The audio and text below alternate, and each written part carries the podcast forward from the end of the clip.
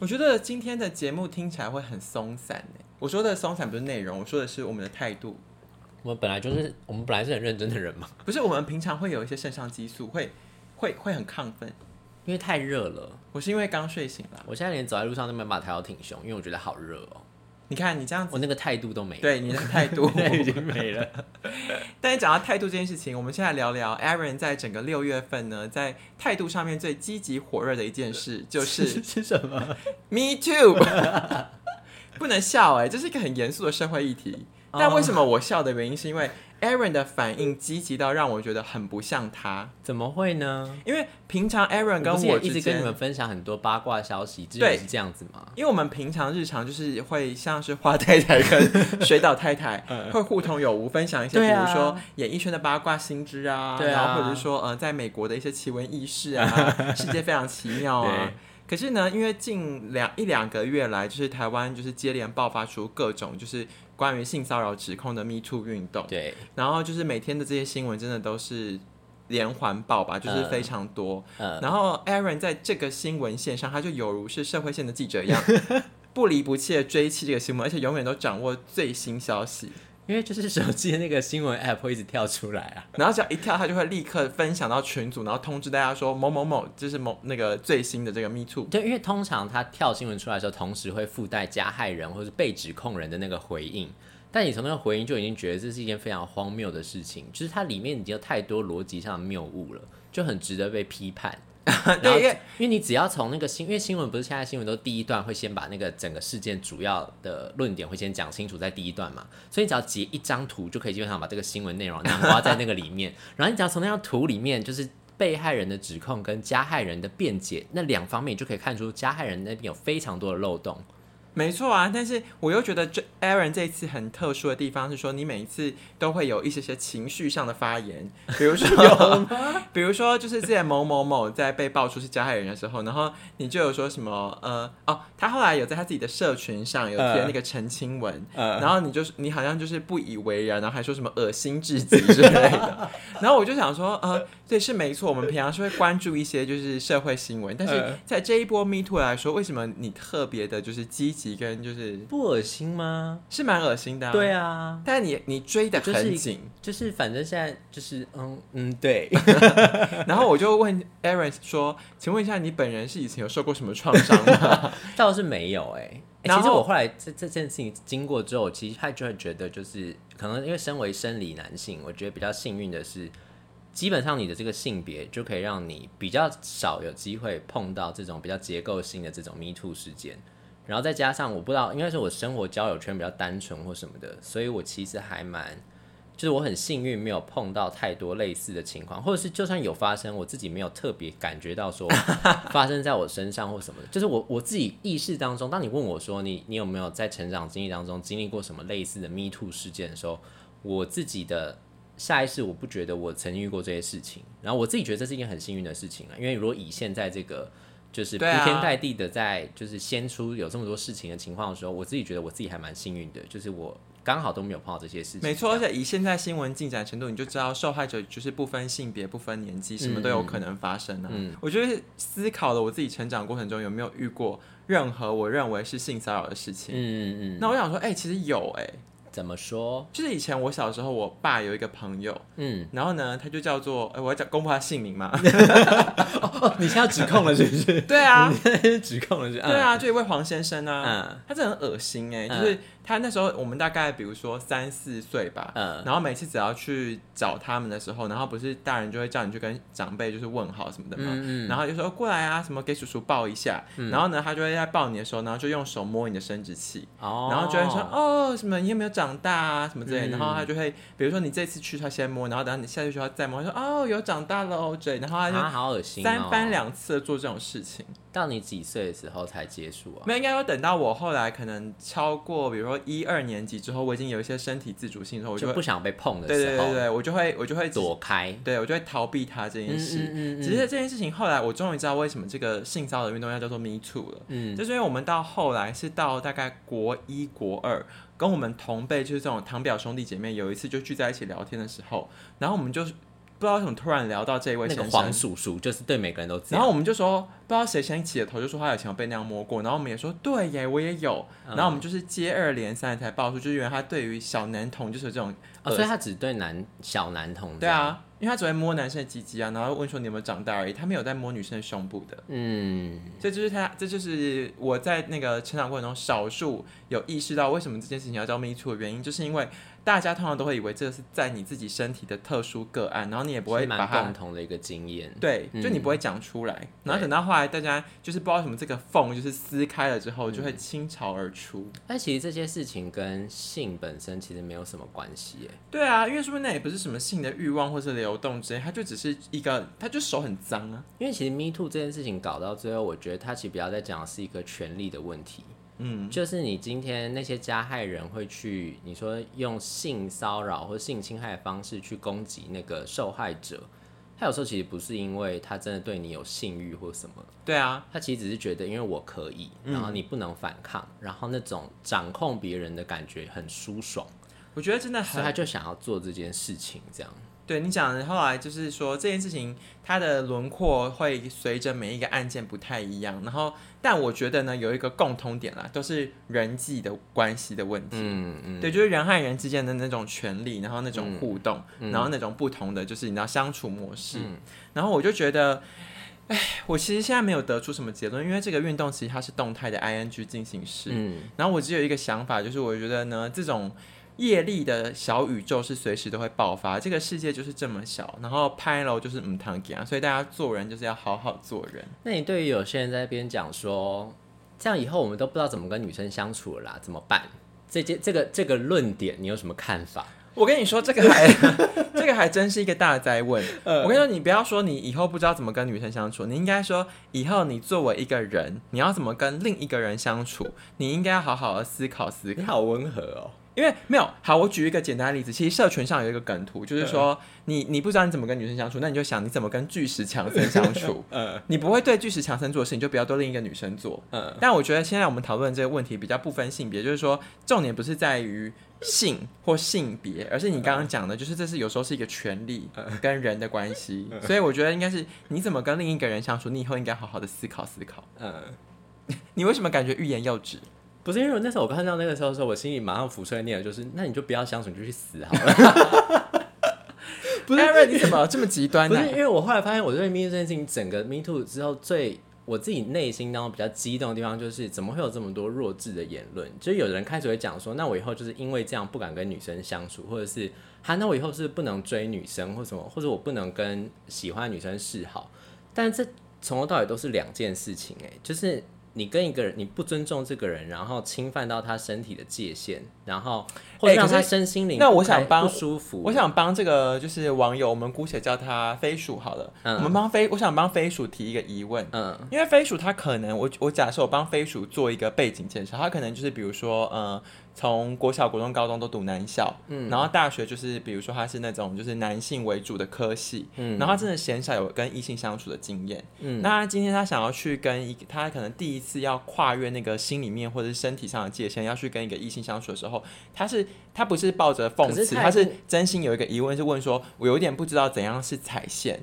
那他这个问题，可是他的生活当中一定不可能完全没有任何异性啊。你说同年龄的，就算你你去买个饮料好了，店员可能是女的，嗯，然后你去你你家里总可能有些女性的长辈或兄姐妹或平辈都有可能吧。就是你在生活主要的场域里面，学校或者是工作环境里面，你可能比较少女性，但你的做身为一个人。你在生活上其他层面一定还是有女性跟你相处嘛？所以你要在生活中，然后在学校教育体制内外，同时去学习这件人际关系的功课。不是，对啊，而且人人家可能跟你讲说你不能有逾矩的行为，然后跟你讲说你不能有逾矩的行为之后，你就不知道怎么活动的话，那你是死人吗？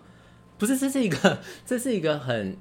很吊诡的一个推论方法，就是他们会讲说，就是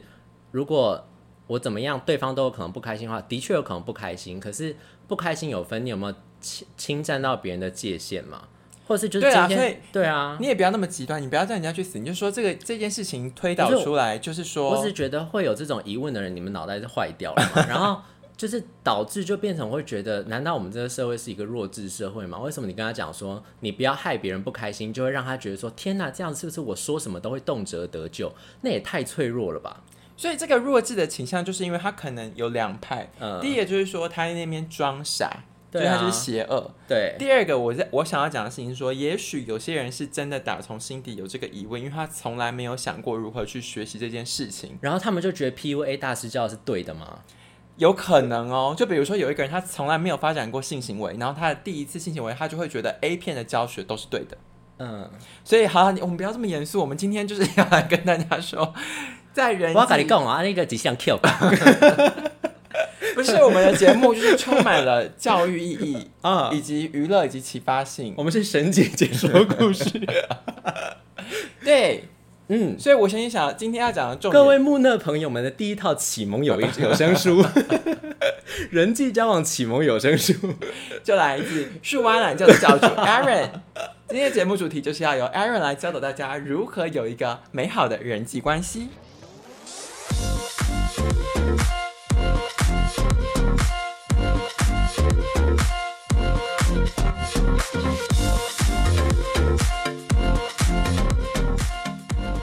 那我们来讲一下今天的人际关系功课有哪些。好的，第一点就是呢，Aaron 有问我说，我在六月的时候有没有就是一些些就是不同新的就是算是见闻吧。嗯那我就回顾了一下，其实我六月有一个工作重点，嗯就是因为我们最近在拍摄一个影片，那这个影片的内容大家可以把它想象成是 D car 街访或是哈哈台街访。嗯那大家平常在看这些街访影片的时候，其实你看到的都是大家呃他们访问完之后剪辑过后的成果。嗯但是其实实际上在做这个工作的时候，我觉得其实非常的困难呢，嗯因为你要去访问一个你完全不相信的呃不是不相信，你完全不认识的路人。啊啊，那你要怎么样让路人愿意开口跟你说话，而且还是在镜头前？嗯我觉得这难度非常的高。你猜我实测完，我一个小时可以，呃，应该有两个小时，我可以访问几个人？四五个就不错了吧？哦、那我还比较好，我大概可以做到七八个人，但就两个小时。因为你应该还要遇到这个人，你要先在路上，你要先挑对象，对不对？你要先目测一下，觉得哪一些人可能是比较好访问，或者你想要访问的对象。对然后挑到之后，你要走过去，然后你要很亲切的自我介绍，你要先把你自己的背景知识，就是你的背景资讯提供给他。对啊，然后跟他讲你是谁，你代表什么单位，你在做什么事情，对啊然后希望能够打扰他几分钟，问一些问题。讲完这时候，通常对经纪人说不用了，谢谢。对，通常你有人靠过去，就已经会有人说哦，谢谢谢谢，所以 Aaron 大师，你可以开始那这就跟发传单一一样啊。就你跟发传单的时候，有时候你就是刚手要递出去，人家就说啊谢谢，然后就走掉了。因为我在我跟你说，我你应该这个节目我应该分享过很多次，就是我本身其实是一个有社恐的人，我也有啊，就是像我也不喜欢人讲电话，然后我也不去婚礼，就是这种东西我都很讨厌。可是我心里面会有一个不同的抽屉，是我知道这个抽屉打开是工作，这个抽屉是生活。哦对啊，所以在生活中的这边，我真的是就会不做我不想做的事。能免就免。可是，在工作上，我就会去完成它。所以，嗯比如说像工作上跟，比如说跟客户讲电话，这必个须要讲我也是还是要 OK 讲。那像我要去拍这个街访片，要去搭讪路人，我也是 OK。但我就觉得说，这其实是有一点点困难的。但是我在生活中，其实我根本甚至不喜欢跟路人或者是跟陌生人讲话。但是今天在录之前，你有说，其实你是会去跟就是陌生人说话的，是吗？在生活中，就有时候，比如说，就你你去餐厅吃饭，你有时候要问他这个菜里面是什么东西，你总会跟店员问一下吧，就说，哎、请问这个料理是什么料理？嗯。这也是很正常的，就是对话啊、所以你平常在生活中，你还有什么经验是你会去跟路呃不认识的人讲话的？就有时候，比如说去卖场吃东西，然后店员就是店员不是会拿着一个东西给你试吃吗？你在一边试吃的同时，你可能就说：“哦，这哪里做的、啊？哦，这是用什么做的、啊？哦，是哦，啊，那要加热多久啊？什么之类的，就是就是会有这种欧巴桑的对话就是 chat 式的那种很无关紧要，但是你自己觉得知道了，就是可以多闲聊一下，打发个时间，填补一下两个人不认识人站在那边很尴尬的那个空白。好，就那我我想要把这个问题分成两个层次问你。第一个是像我这个这个工作，你觉得我下一次出动的时候，我要怎么样比较顺利的可以跟路人完成这个接访？可是当你拿出你的工作的那个态度在做这件事情的时候，你会觉得不舒服吗？不会啊，对啊，那就好啦，所以这个没有问题啊。哎、可是哎、我其实很，我觉得那个累是做这个工作累，其实是身体很累，因为要一直走来走去嘛，嗯然后心里也很累，因为你要一直被拒绝。嗯，所以我其我其实是希望说，我可以降低我那个被拒绝的。所以你是不？想被拒绝，我想要降低被拒绝的几率，那我就可以在比较短的时间内完成比较多的不。切实际啊。为什么？因为现实社会就是一定会很多人拒绝你，但这件被拒绝这件事情是常态啊。然后本本来别人就没有义务要接受你的访问啊，所以你如果有期待说别人都应该要接受你，然后人家没有接受你之后，你就觉得很受伤。你这样跟那些不知道怎么跟女生相处的男生有什么不一样？他们就是一开始就先预设，就说女生都应该要对他们好好的，就是要有一些很正常、很亲切的态度。但你要知道，从头到尾人家就没有义务要对你亲切，然后你为什么要期待别人对你亲切？然后当别人不对你亲切的时候，你又觉得很受伤，说为什么他对我这么凶？搞清楚，人家没有必要对你好，好不好？没有，因为你说的太有道理了，我我完全不知道要说些什么，我就是嗯表示赞同。所以你就知道接受会被拒绝这件事情，而被拒绝这件事情是应该要发生的。所以你应该要对于就是愿意接受你访问那些人，心抱抱持感激，最好是准备一些小礼物给他们。你们可以准备一些小小礼品券或者什么，你们公司可以给的一些小小福利卡或什么的，然后你就给他，就说哦谢谢你接受我们的访问，这是我们一点心意这样子。真的耶？对啊，这就是心态的转换啊。你知道这个心情是我从什么时候得出来的吗？什么时候？是我从小学的时候有一次我们要做科展，然后就要做一些研究调查问卷，然后在就是门口要问一些那个家长，就他小哎、小五小六的时候吧，然后我们就要去早上上课的时候七点多的时候就要先去学校门口，然后就要问那些家长来问。然后一定有很多家长来的时候，他就会说我不要接受访问什么的。然后有些家长就会很耐心的听下说，哦，你是做科展的、然后几班的，哦，几年级的同学，然后就帮你做。然后后来就在那个时候，就是当然你会一直被拒绝，一开始你会觉得很挫折，就觉得说啊，为什么人家都不帮忙我这样？但是想想说，人家干嘛帮忙你？像那时候我还记得很印印象很深刻，就是因为像我自己的爸妈是那种小孩小朋友起床之前，他们就已经先起床，然后准备小朋友上学的东西，然后把你送出门上学那一种。可是很多家长其实是小朋友自己起来，然后你自己洗漱，然后准备好东西就自己出门了。家长可能前一天大夜班，然后早上根本还没起来，家长还在睡，那还在睡，或者是家长现在来送完小朋友之后，他回去可能还想要去睡个回笼觉，可能九点十点再出门去上他的下一个班或什么的。所以那个时候就有很多家长来的时候，就是他会跟我讲说，睡眼惺忪然后他就说哦不好意思，我回去补眠或什么，他讲很直接，他说不好意思，我要补眠，然后我就他先走。然后那时候第一次听到的时候，我心中的震撼说哈。这个家长怎么还这么懒惰？这样，这样怎么这么懒散？这样来，呛他说你懒猪啊，现在还要回去睡觉然后。就转头就跟我朋友说，他怎么还要回去睡觉啊？然后可是后来就当你听之后，就会发现说，对啊，每个人本来就有自己的工作跟生活，然后他没有必要迁就你要做的那个事情，然后重点是你也没有给人家钱啊，就算你有给钱，你要看他要不要收哦、嗯，他要不要接受这个钱做这件事情。所以你就发现，就是换一个角度想，就是说不是说你被拒绝多少次，而是你获得了多少个人家给你的就是问卷填答。然后就会觉得我一个小时不是被拒绝十次，我是获得了十张问卷，然后就会觉得啊，其实蛮有收获的。感恩教主，赞叹教主。今这是不是其天实蛮阿 Q 的、啊？今天我们的第一个开始就是，不要问你失败了多少，而要珍惜你成功了几次这。样是不是其实蛮阿 Q 的？没有是没错啊，哎、你你现在知道这个精神了是吧？我那一天跟你说，我看了小狗钱钱之后，我决定要好好做人，因为这个跟你的财富是有关的。就呃 Aaron 就说，你你你看那个谁谁谁，你觉得他有好好做人吗？为什么他那么有钱？你马上就呛我，然后你还说这是一个阿 Q 精神你刚才神？形象怎么很像就是电视媒体描绘陈信宇？没有哦，就是我，我只是想要讲说，你看你现在是不是自打嘴巴？对我后来其实有在想说，有时候就是到底换个角度想这件事情是不是一种阿 Q 的精神胜利法？可是我又觉得有些事情不是就应该这样想嘛？就是本来你、啊你你会觉得说是那种非阿 Q 式的想法的时候，你反而会觉得就是 对啊，我就觉得这不是阿 Q 不阿 Q 啊，就是因为阿 Q 这个名词其实是有带有一些些特定的定义跟解释在这个里面，就觉得是逃避，然后不要去面对那但我觉得。我们不用用任何一个名词，我们就单纯讲一个叙述，就是说，当你遇到一个状况的时候，你是想要用一个比较让自己可以正向的方式去面对它，还是你要用一个比较抱怨的方式去面对它？这其实就是你自己当下的选择嘛。就是你没有办法决定别人要给你样什给你什么样的言言语，或者是给你什么样的行为，可是你可以决定你要怎么回应这个行为啊。而且同样做问卷呢，如果今天是你花钱雇了二十个工读生来，然后请他们做问卷，结果他们一个小时之后只给你十份问卷，这个时候你是非常有理由生气的。没错，我一定会生气啊。就因为是你是花钱要做，他们应该要完成他们自己的工作。这个不是说是一个小时我得到十分那种事情，说啊，你不能换个角度想，说我得到十分，然后不去看没有得到那十分，就是这个二十分都应该是我要拿到的。哎呦，所以教主你就是换了位置，换了脑袋喽不。是啊，因为刚刚那个是完全是一个，你知道那个本来就多出来，有点像做善事、做慈善，然后对方没有义务要帮你完成这个工作，但他帮忙你了。可是像我刚才说那个是你自己花钱请的工读生，他就拿了那个钱，他就有义务要完成这件事情。所以你这就对了，因为你这样就不会被认为是阿 Q 精神，因为你其实有心里有一把尺，你知道什么样的情况你要怎么样去解读这个情绪，什么样的情况你必须就事论事。所以我们最重要的工作就是找出心中那把尺。哦，我跟你说，最重要的工作就是找出攻读生。我们要让资本主义推向时代的巨轮。可以，行。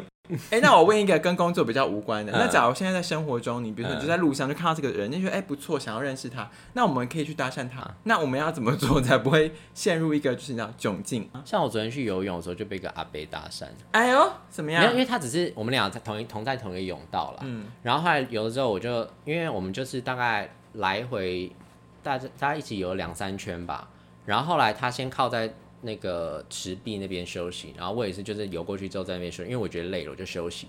然后就后他他就转头看我一下，他就说：“你再继续游啊，这样子。”他也没有，他他没有，他他本来是先说：“你先游啊，你游的比较快，我跟着你游这样子。”然后我就跟他讲说：“哦，没有，我累了，我先休息一下。”他就说：“年轻人会累吗？什么之类的。”他就说：“像我都八十几岁了，这样子。”就说：“哦，那你很厉害，我很久没有游了。”这样，我觉得这这就是一个，正常的跟这就很正常的一个，就是其实我们也没有要干嘛，我们就只是就是两个人同同时在一个水道里面，然后我们是两个活人，我们就讲讲话，对。就是这样。如果他这时候跟你说你先游，因为我想要看你这可爱的小屁股，那这时候可能就陷入了我就会举手 叫救生员。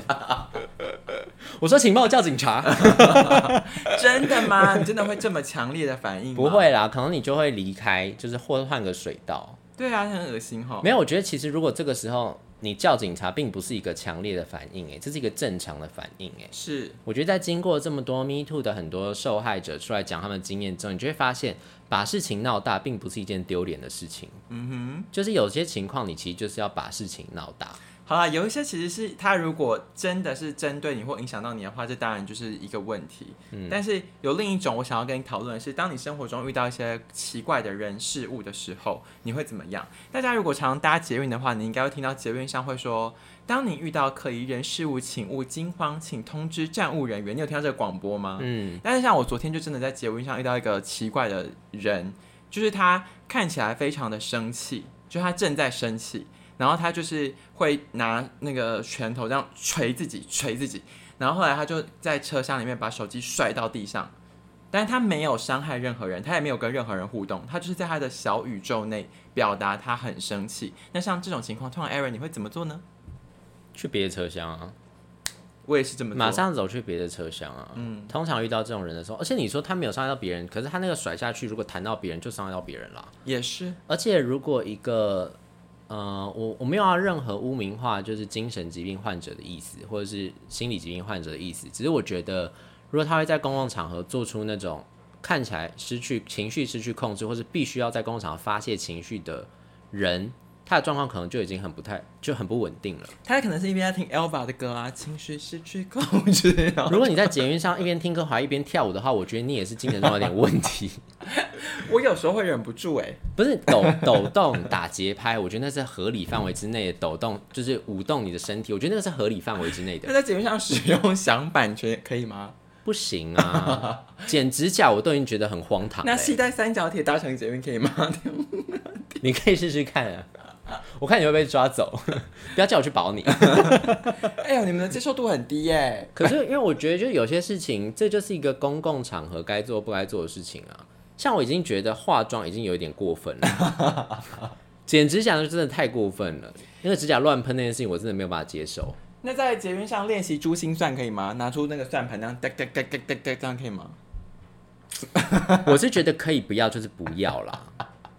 因为我觉得，甚至有时候有些人会戴着耳机，对不对？然后就拿着鼓棒或什么开始在敲，我都觉得那样很没水准哎。因为还是会有发出噪音。就对，因为这就是一个公共场合，然后你要做好啦，我事情想要跟大家就是不太那个分享一个生活实用小知识，就是如果你坐高铁或台铁的时候，同车厢有旅客太吵的话，是可以叫站那个列车长的哟。没错，嗯而且它是线上即时的，就是你也不用讲话，你只要传一个简讯，然后它就会马上回你，然后马上处理。哦，所以不是去按那个铃哦，不用只要按那个用手机就可以，是错不是？，你就说哪一个列车几车厢，哪一个座位在吵，请他来处理，他就会来了。嗯，因为有些现在是不是有些，比如说他，比如说雅斯伯格症或什么，就是他会有一些没有办法控制控制的时候，他其实身上会贴个贴纸，对不对？